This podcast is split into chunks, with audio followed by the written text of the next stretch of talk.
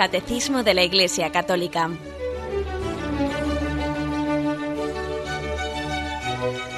Un programa dirigido por Monseñor José Ignacio Munilla, Obispo de San Sebastián.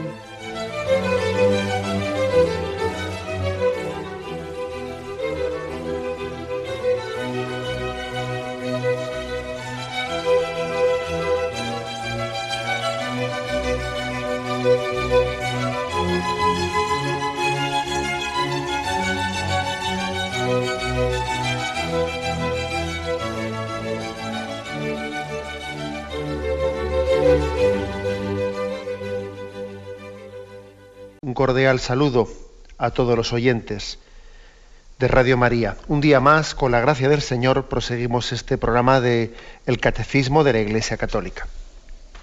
Y estamos en los puntos primeros, en los capítulos primeros de la tercera parte del Catecismo, la vida en Cristo.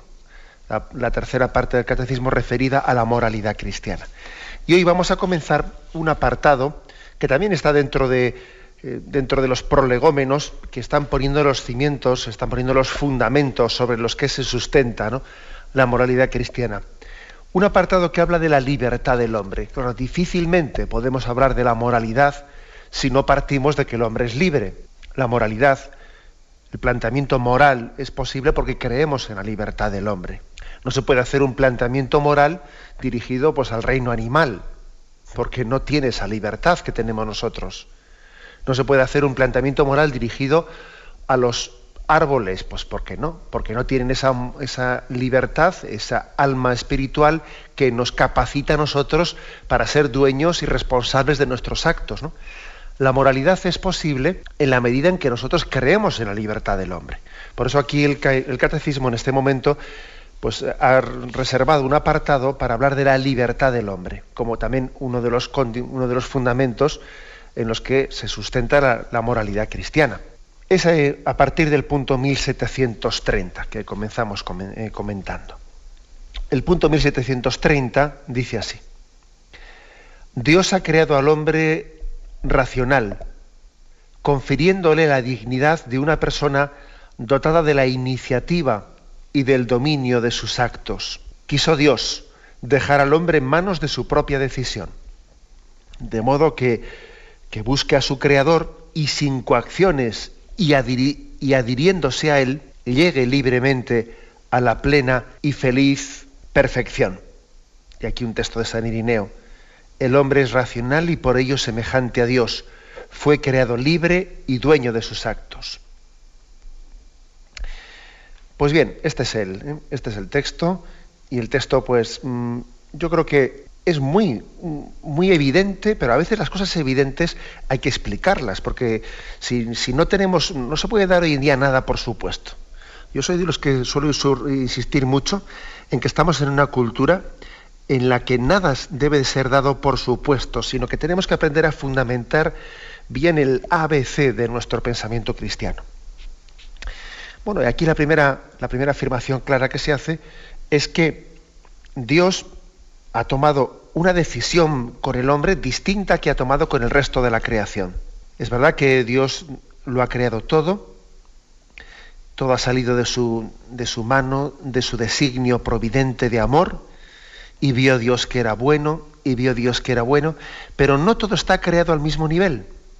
No todo está creado al mismo nivel. El hombre es la cumbre de la creación, el hombre es el rey de la creación, toda la creación confluye, estaba finalizada para que finalmente el hombre coronase la creación de Dios. Y el hombre es imagen y semejanza de Dios de una manera distinta, mm, por motivo de que Él tiene la capacidad de libertad que no tiene el resto de la creación. Podemos decir, por lo tanto, que Dios ha hecho al hombre a su imagen y semejanza, a diferencia del resto de la creación, que sí, pues que tiene también su propia dignidad, y sí también es una criatura que tiene eh, pues esas huellas del Creador, pero no tiene esa imagen y semejanza de Dios. ¿Cuál es el motivo, en qué radica ¿no? esa imagen y semejanza de Dios? Lo dice este, esta cita de San Irineo, que aquí el catecismo nos ofrece.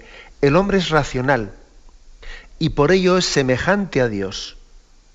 Fue creado libre y dueño de sus actos. El hombre es más imagen y semejanza de Dios que el resto de la creación, porque es racional. O sea, su dimensión espiritual, el hecho de que el hombre tenga voluntad y tenga entendimiento, que son las dos facultades del alma, la razón y la voluntad, las dos facultades del alma, son las que permiten que el hombre sea imagen y semejanza de Dios. No tanto su corporalidad, el hecho de que el hombre pues, tenga una corporalidad y, dentro de ella tenga unas leyes biológicas, no es eso lo que le ha hecho imagen y semejanza de Dios. Eso también lo tienen eh, los animales y sin embargo no han alcanzado eh, el ser, esa dignidad de ser imagen y semejanza de Dios. Es la racionalidad, según indica aquí ese texto de San Irineo, lo que le ha permitido al hombre ser imagen y semejanza de Dios. Ahora bien, es cierto que una vez que el hombre es imagen y semejanza de Dios, todo nuestro ser, todo nuestro ser participa de esa, de esa dignidad. También nuestra corporalidad, también este, este, cuerpo corruptible está llamado también a participar ¿no? de, de esa misma gloria a la que nuestra alma también está llamada.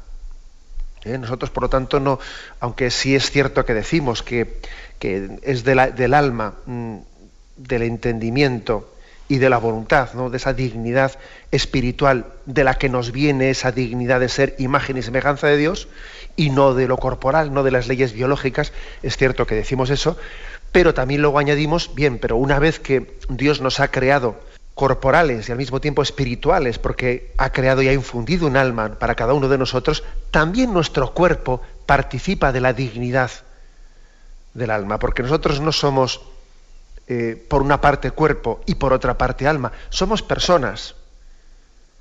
Y como personas corporales y personas espirituales, porque la dimensión corporal y espiritual en nosotros está totalmente mezclada, totalmente mezclada, pues todo yo, alma y cuerpo, estoy llamado eh, pues a esa gloria que Cristo nos ofrece de la vida eterna. ¿eh?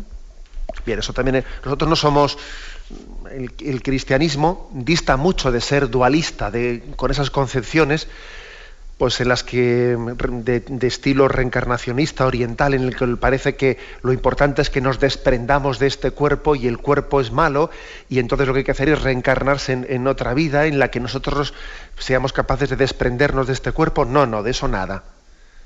También este cuerpo es creación de Dios y también este cuerpo está llamado por esa unión sustancial que tiene con nuestra alma, ¿no? Está llamado, todo yo estoy llamado a esa gloria que Jesucristo nos ofrece en el cielo.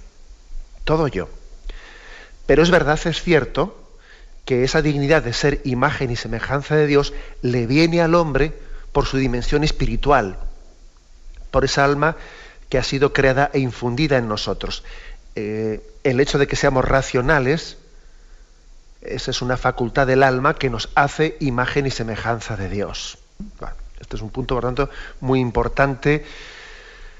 Permitidme un comentario, un comentario, yo diría, de, actualidad, ¿no? Y, o, de diálogo un poco fe-ciencia.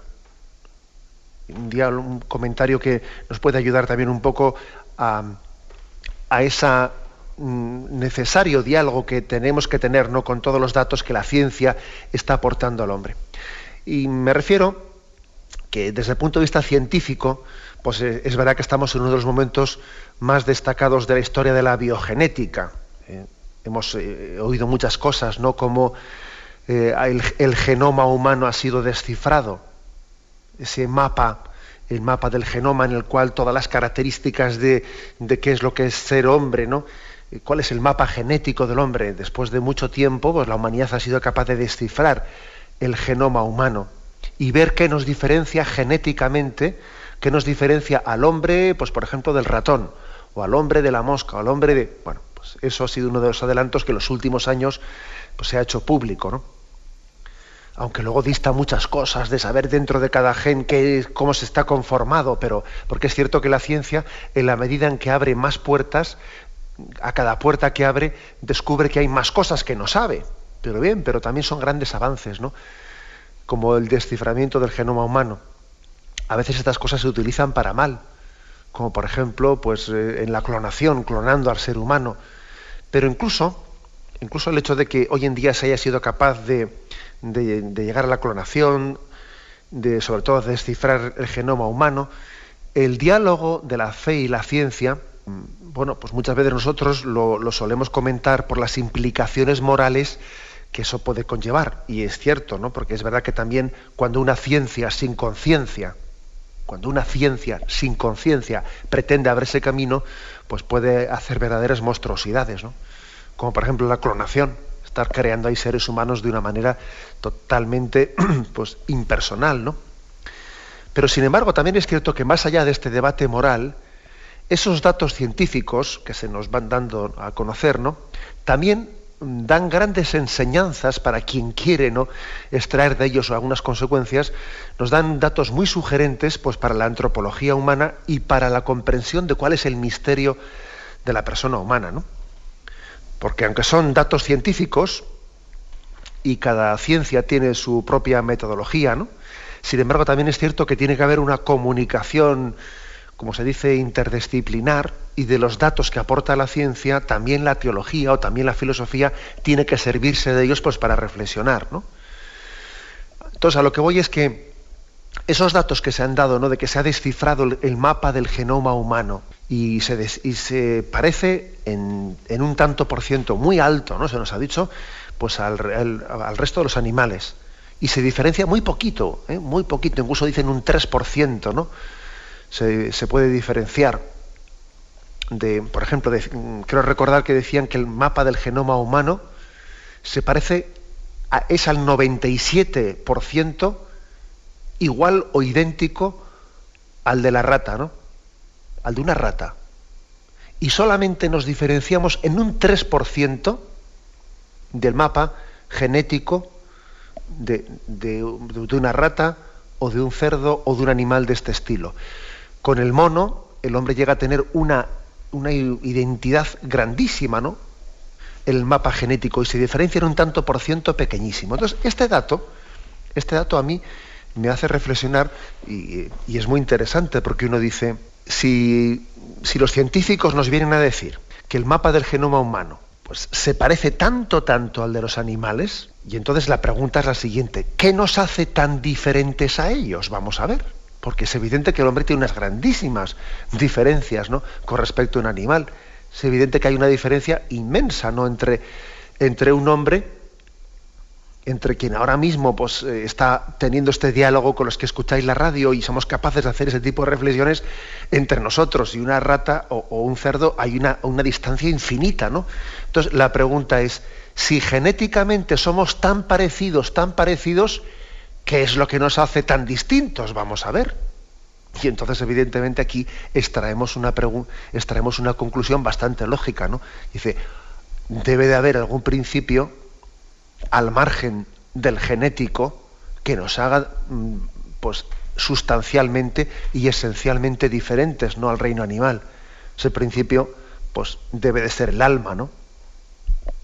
Esta reflexión pues no sé si, muchos han, entrado en, esta, conclusión que se saca de, haber descifrado, el mapa genético humano, pero a mí desde luego me parece bastante evidente esta conclusión. Los científicos, pues cuando presentaron el mapa del genoma humano, subrayaron que los genes eh, no determinan al hombre, sino que lo condicionan. Al igual también que el hombre está condicionado por el entorno cultural, o por el entorno medioambiental, sí, condicionado sí, pero no determinado. O sea que tú tienes tu libertad. A un hombre le, le influye su entorno cultural, pero no le determina. La prueba es que puede haber otra persona que vive en el mismo entorno cultural que esta otra y hace de su vida una cosa, o sea, con su vida hace, toma unas opciones totalmente distintas de, de este otro que han nacido en el mismo entorno cultural o en la misma familia, ha tenido la misma educación y con su libertad ha hecho una cosa totalmente distinta. Y lo mismo pasa con lo genético. O sea, que uno puede llegar a tener un mapa genético totalmente idéntico a otro, pero con su vida hace una cosa totalmente distinta. ¿eh? Recuerdo que, que, os puse el caso, en algún programa anterior os puse el caso de, de que en Estados Unidos se estudió un caso de gemelos univitelinos, que suele ser un, caso en el que hay una coincidencia pues muy grande genética eh, entre, entre dos hermanos gemelos, ¿no? que pueden llegar a tener pues, unos gustos muy parecidos, incluso tener una, un gusto hacia los alimentos o una repulsión hacia los alimentos o hacia los sentimientos muy grandes en la vida, pero sin embargo cada uno tiene su genio personal, cada uno tiene su libertad personal. Y en este fue muy famoso este caso que fue estudiado por el hecho de que uno de estos gemelos univitelinos, pues fue un famoso criminólogo, y estudió la carrera de criminología, etcétera, y el otro resulta que fue un criminal y acabó sus días en, eh, una cadena perpetua en, la prisión de San Quintín en Estados Unidos. Y, el caso fue, eh, fue muy estudiado porque dijo, no, bueno, ¿cómo es posible que habiendo tenido el mismo entorno cultural, en la misma familia en la que han sido educados y el mismo, vamos, la, la misma información genética, genéticamente eran clavaditos el uno al otro, ¿no? Entonces, ¿cómo han sido después en sus vidas tan distintos? Bueno, por mí usted, pues porque hay, hay cosas en el ser humano que no se explican pues por el, ni por el entorno ambiental, ni por el entorno cultural, ni por el mismo aspecto genético biológico. Hay un aspecto que es la libertad del hombre que viene de su alma espiritual. Y ese alma espiritual, evidentemente que como espiritual que es, no es detectable, no es, no es de alguna manera eh, reflejable en un estudio científico químico, ¿no? porque lo espiritual no puede ni podrá ser por su propia esencia, ¿no? no puede ser comprobable científicamente, experimentalmente. ¿eh? Sin embargo, ese alma es el sustento de la libertad del hombre. Mientras que la actuación de los animales está totalmente determinada por las leyes biológicas, ¿no? Nosotros tenemos una libertad de actuación que nos permite autodeterminarnos. Entonces, claro, si se suele decir eso de que el obrar se, sigue al ser, habrá que, habrá que sacar, habrá que deducir que existe el alma, porque solamente así se puede deducir, se puede explicar la libertad del hombre. Si el hombre solamente es biología, entonces no podría ser libre. Su obrar estaría totalmente condicionado por el aspecto genético. Es así, que el hombre es libre, como se demuestra en estos casos que he puesto, luego tiene que haber en el hombre un componente espiritual que no, ser, que no es reducido, que no es reductible a lo biológico, que es independiente de lo biológico.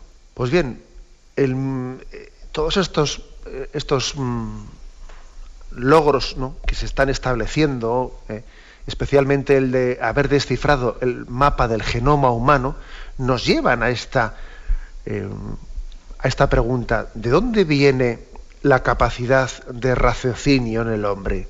¿De dónde, ¿De dónde, viene su capacidad de autodeterminarse? ¿De dónde, viene, ¿De dónde viene la libertad al hombre? Y todo esto, todo esto evidentemente postula, exige la existencia de un alma humana, no, no en contra o al margen de los descubrimientos científicos biogenéticos, no, no, sino como yo diría, eh, como confirmados por ellos, ¿no? En ese diálogo interdisciplinar entre las distintas ciencias, la filosofía, la antropología cristiana, la antropología filosófica, la antropología cristiana, concluye que tiene que haber un principio espiritual en el hombre. De lo contrario, no se explica ¿eh? que el hombre sea tan distinto, siendo así que los datos genéticos son tan parecidos a los del animal, vamos. Bueno, pues por esto, ¿no? La, la, mm, explicación eh, filosófica cristiana y la teología cristiana, pues han, entendido que es tan importante la afirmación de la existencia del alma humana y que ese alma humana que tiene una facultad que es el entendimiento y otra facultad que es la voluntad son la que, las que explican ¿eh? las que explican nuestra concepción cristiana no en el sentido de que nosotros seamos dualistas no, no, nosotros no somos dualistas. ¿eh? Dualistas me refiero como si, como si separásemos el cuerpo y el alma, eh, pues como lo pueden hacer pues esas filosofías orientales que parece que, como he dicho al principio, desprecian lo corporal. No, nosotros no somos dualistas. Pero sin embargo, aunque no seamos dualistas, que eso parece que es algo despectivo, sí que percibimos una dualidad, un doble principio en el hombre el corporal y el espiritual.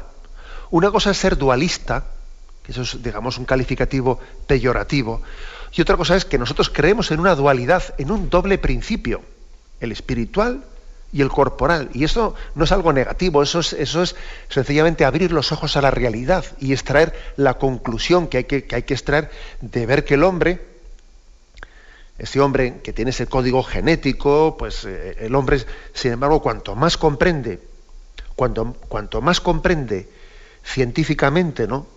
Pues todo lo que el, misterio tan complejo de la biología, más se da cuenta de que el hombre no se reduce. Para entender el hombre eh, no únicamente puede ser entendido por las leyes biológicas, sino que tiene que haber otro principio de explicación del hombre. Pues eso creo que es uno de los, una de las consecuencias más, más concretas y más evidentes. Hubo un, eh, pues un filósofo, Julián Marías, ¿no? que, ha, prestado un gran servicio a la filosofía cristiana, el hombre, eh, este gran filósofo, nos ha insistido muchas veces la importancia de reafirmar la espiritualidad del hombre y la existencia de su alma inmortal como la mejor manera de fundamentar la dignidad del ser humano, como la mejor manera de, fundamentar el necesario respeto de los derechos inalienables del hombre. Difícilmente podemos entender la originalidad del hombre si la pretendemos basar o explicar únicamente en su estructura biológica. ¿eh? Alguien que intentase fundamentar la dignidad del hombre únicamente por su mapa genético estaría equivocándose de camino. Total, mira, es tan, parecido al mapa genético de, de una vaca o de, o de un cerdo o de una rata. Por ese camino difícilmente vas a fundamentar la dignidad del hombre, por lo biológico.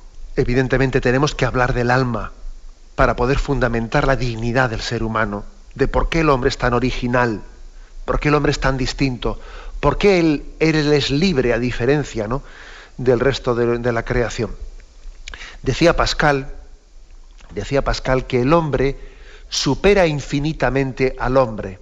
Una expresión de esas que nos tiene que hacer eh, reflexionar mucho, ¿no? Esa expresión de Pascal, el hombre supera infinitamente al hombre. ¿Qué quiere decir eso? Pues, pues, quiere decir que el hombre, el hombre siendo, pues como muchas veces decimos, ¿no? Pues qué poca cosa somos. Qué poca cosa somos. Sí, que estamos tan condicionados por una enfermedad, por esto, por lo otro. Sin embargo, al mismo tiempo, qué grande es el hombre, qué expectativas tan grandes tiene, ¿no?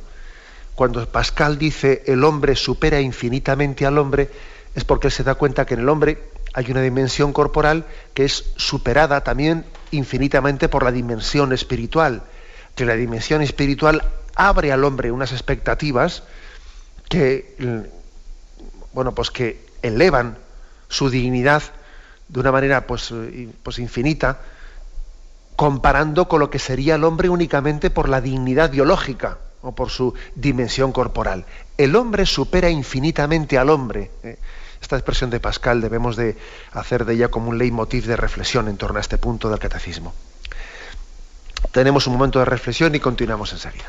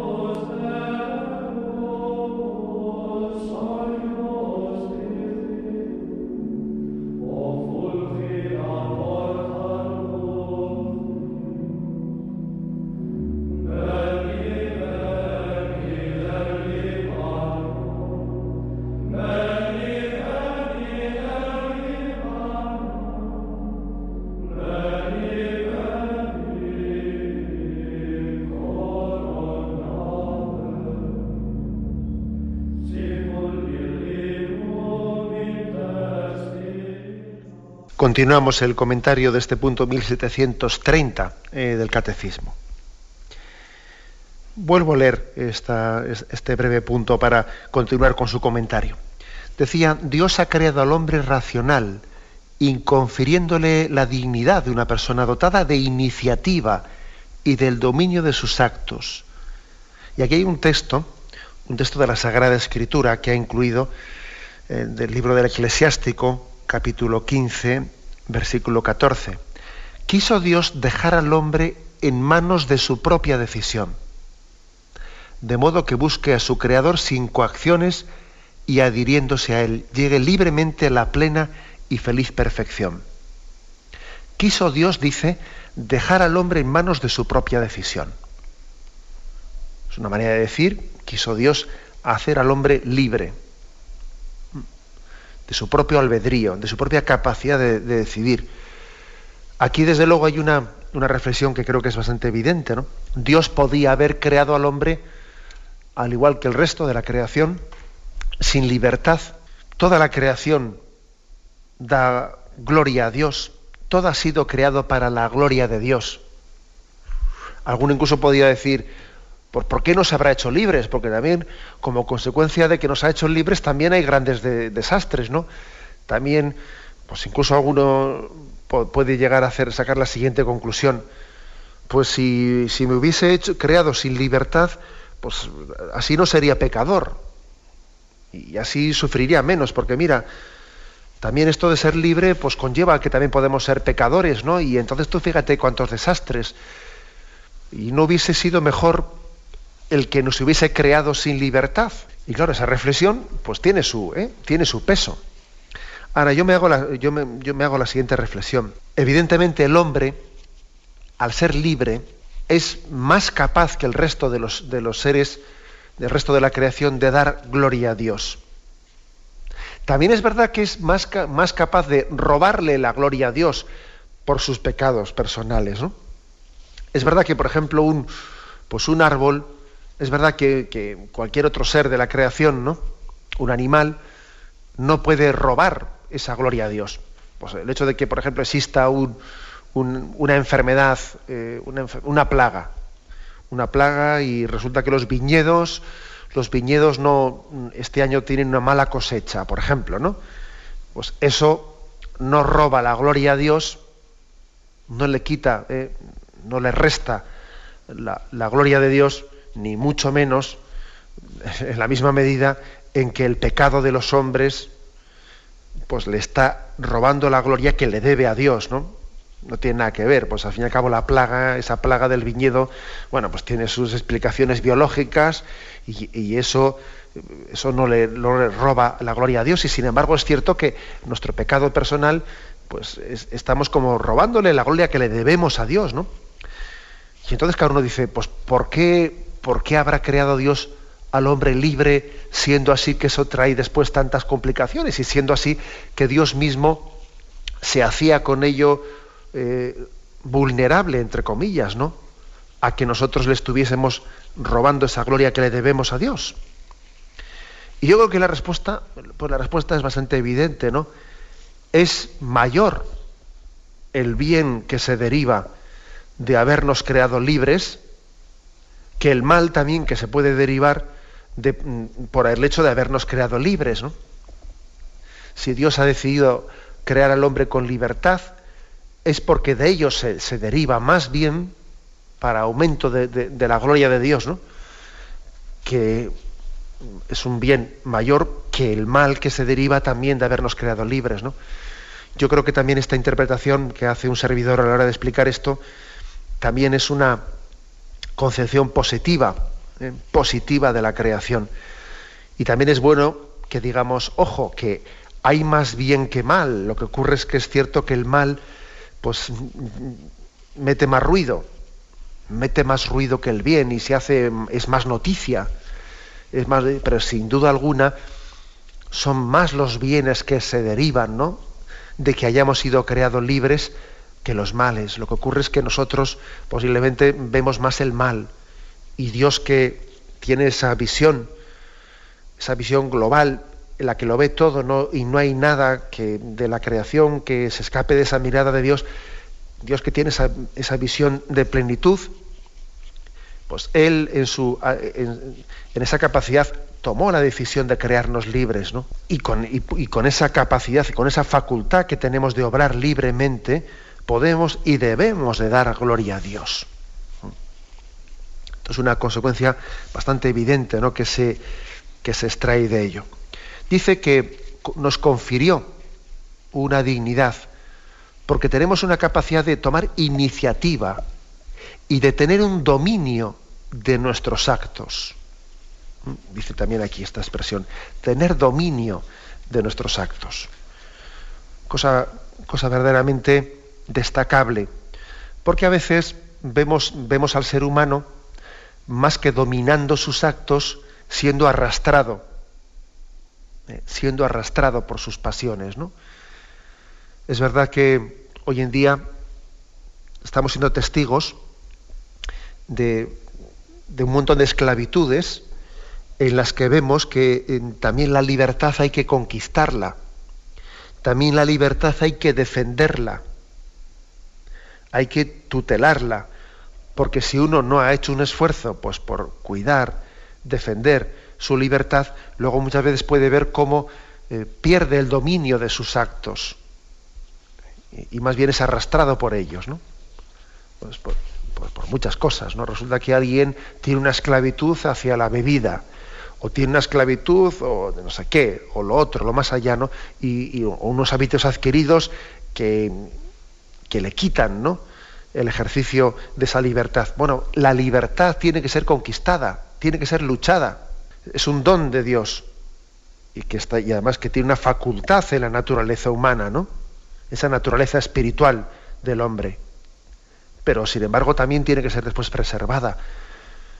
Aquí hay una afirmación básica, ¿no? Que es el hombre ha creado al Dios, perdón, ha creado al hombre libre.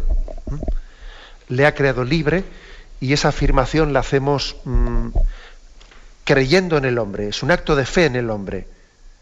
Sabemos que el hombre tiene condicionamientos, muchos, pero no hasta el punto de que le determinen.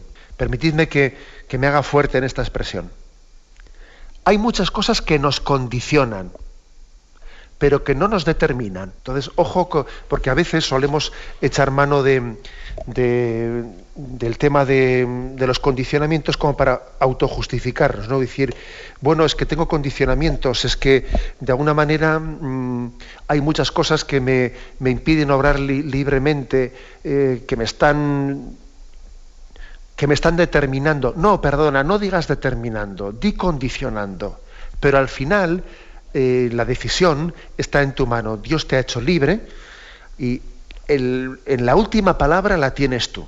Es verdad, por ejemplo, de que te puede condicionar mucho que en tu cuadrilla el resto de los amigos hayan tomado una opción contraria pues, a, tus principios espirituales cristianos. Es verdad que te puede condicionar mucho, pues que en tu familia no hayas tenido un buen ejemplo, en tus padres, y eso también pues, te condiciona mucho.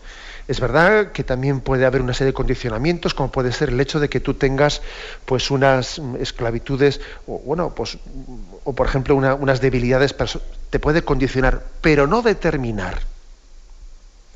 Dios ha querido que la última palabra, la última palabra, la última capacidad de decisión, eh, tú, tú, la conduzcas, tú lleves las riendas de tu propio yo. Lleves tú las riendas de tu propio yo. Eso eso es lo que llamamos libertad cristiana. Y por eso nosotros eh, podemos escuchar del Señor esa llamada a la conversión. Por eso el Señor nos dice, hoy pongo ante ti la vida y la muerte, el bien y el mal. Elige, tú tienes la capacidad de, elección. Como veis, pues la mm, visión cristiana es un canto de fe en el hombre.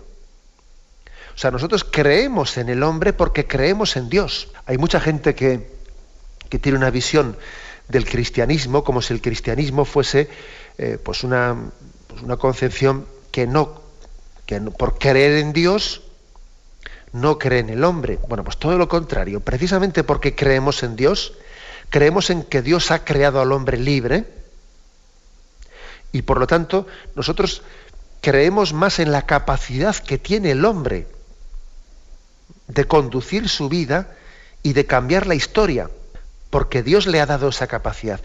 El hombre puede estar muy condicionado, pero no determinado. Hay muchas cosas que nos pueden influir, pero no hasta el punto de que nosotros no mantengamos la posibilidad ¿no? de, de tener la última palabra, de que con nuestro sí o nuestro no, todos esos condicionamientos, ¿eh? pues podemos mm, dejarnos arrastrar por ellos o decir, o sencillamente decirles, sí, todo esto me condiciona mucho, pero yo he decidido, y el hombre marca su decisión, ¿no? Eh, me quedo en esta, en, este, en esta distinción muy importante. El hombre tiene muchas cosas que le condicionan, pero sin embargo quien le determina es el ejercicio de su propia libertad. ¿eh?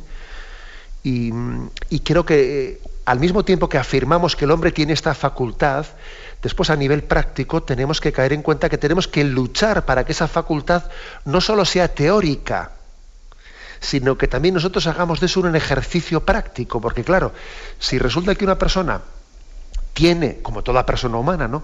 tiene la facultad de ser libre y de determinarse, ¿no? Él, pero sin embargo a nivel práctico, él funciona mm, pues sencillamente siempre dejándose arrastrar por condicionamientos, ¿no?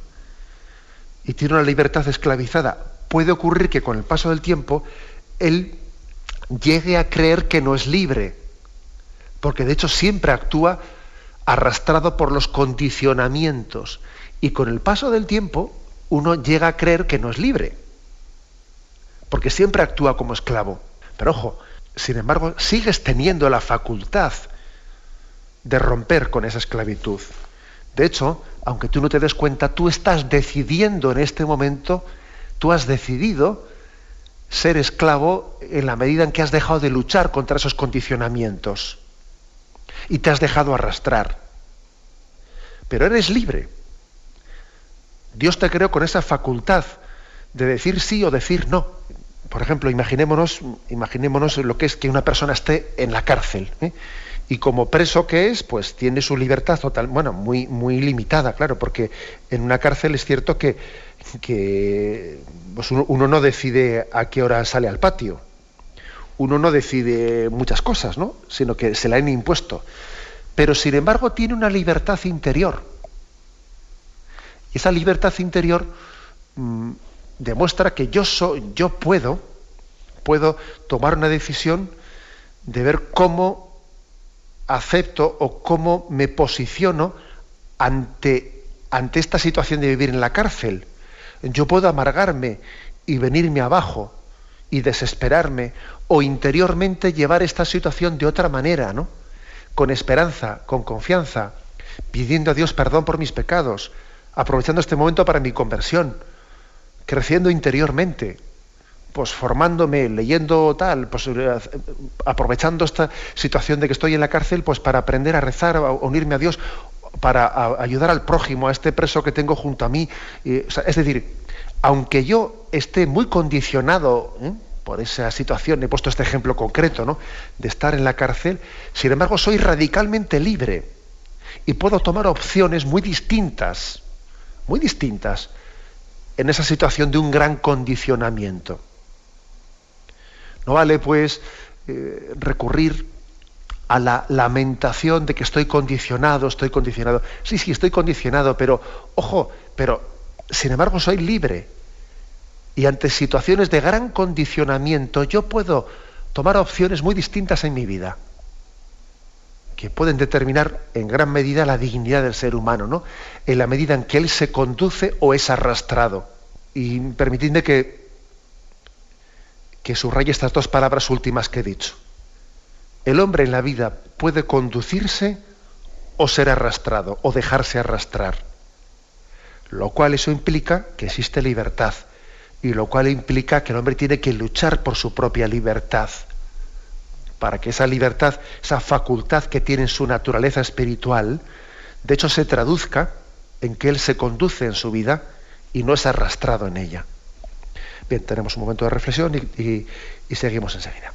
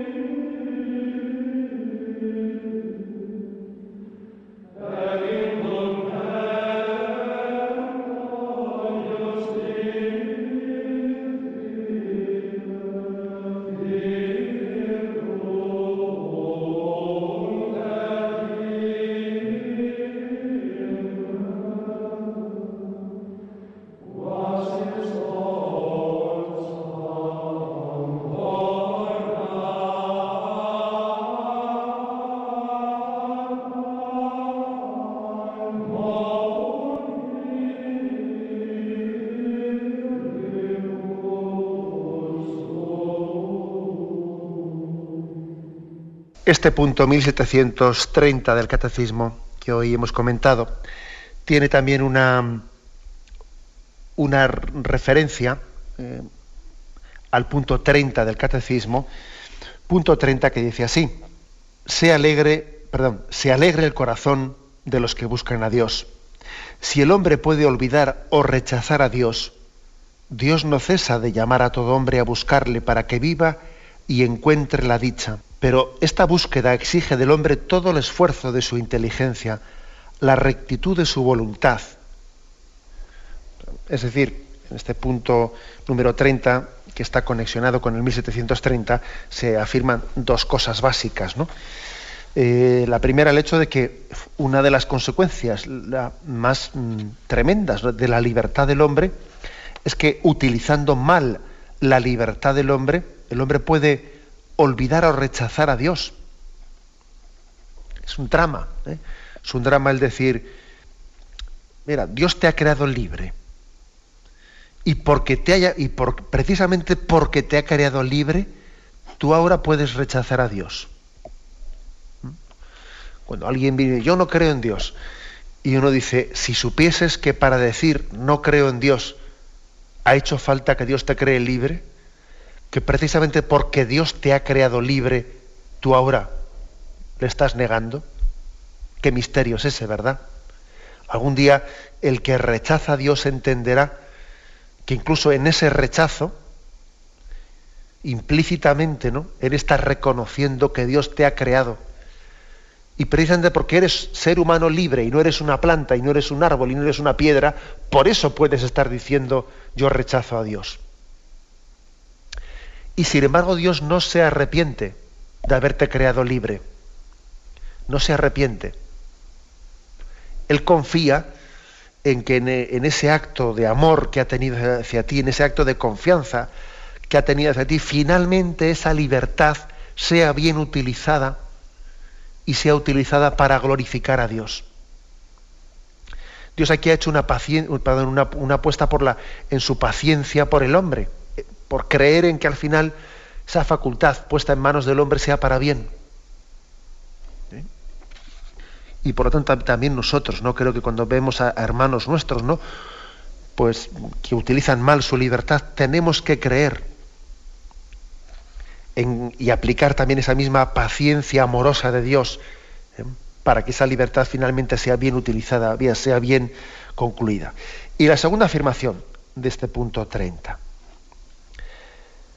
Esto exige del hombre todo el esfuerzo de la inteligencia y la rectitud de su voluntad para obrar correctamente. O sea, es decir, que la libertad, el ejercicio correcto de la libertad, tiene que ser conquistada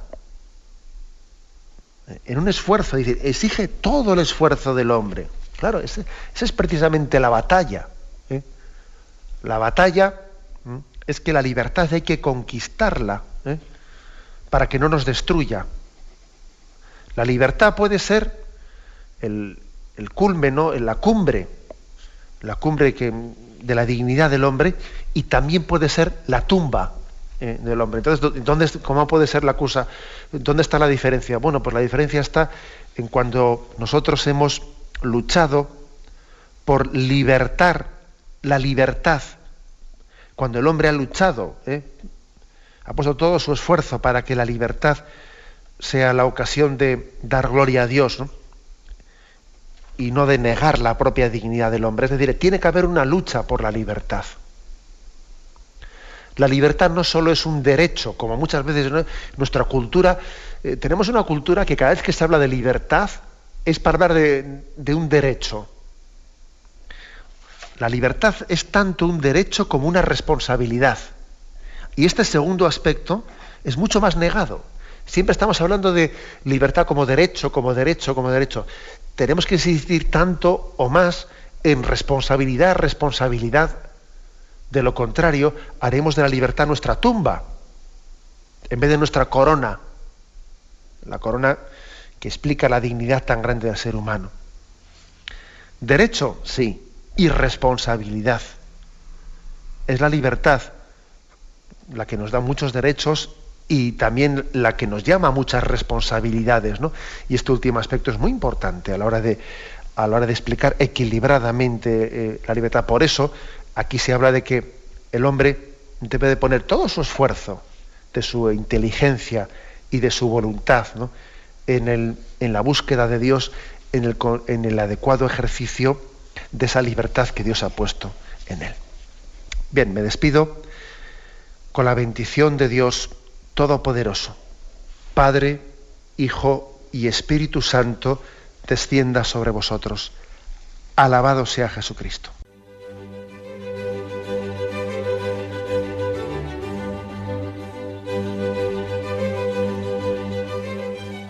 Finaliza el Catecismo de la Iglesia Católica, un programa dirigido por Monseñor José Ignacio Munilla, Obispo de San Sebastián.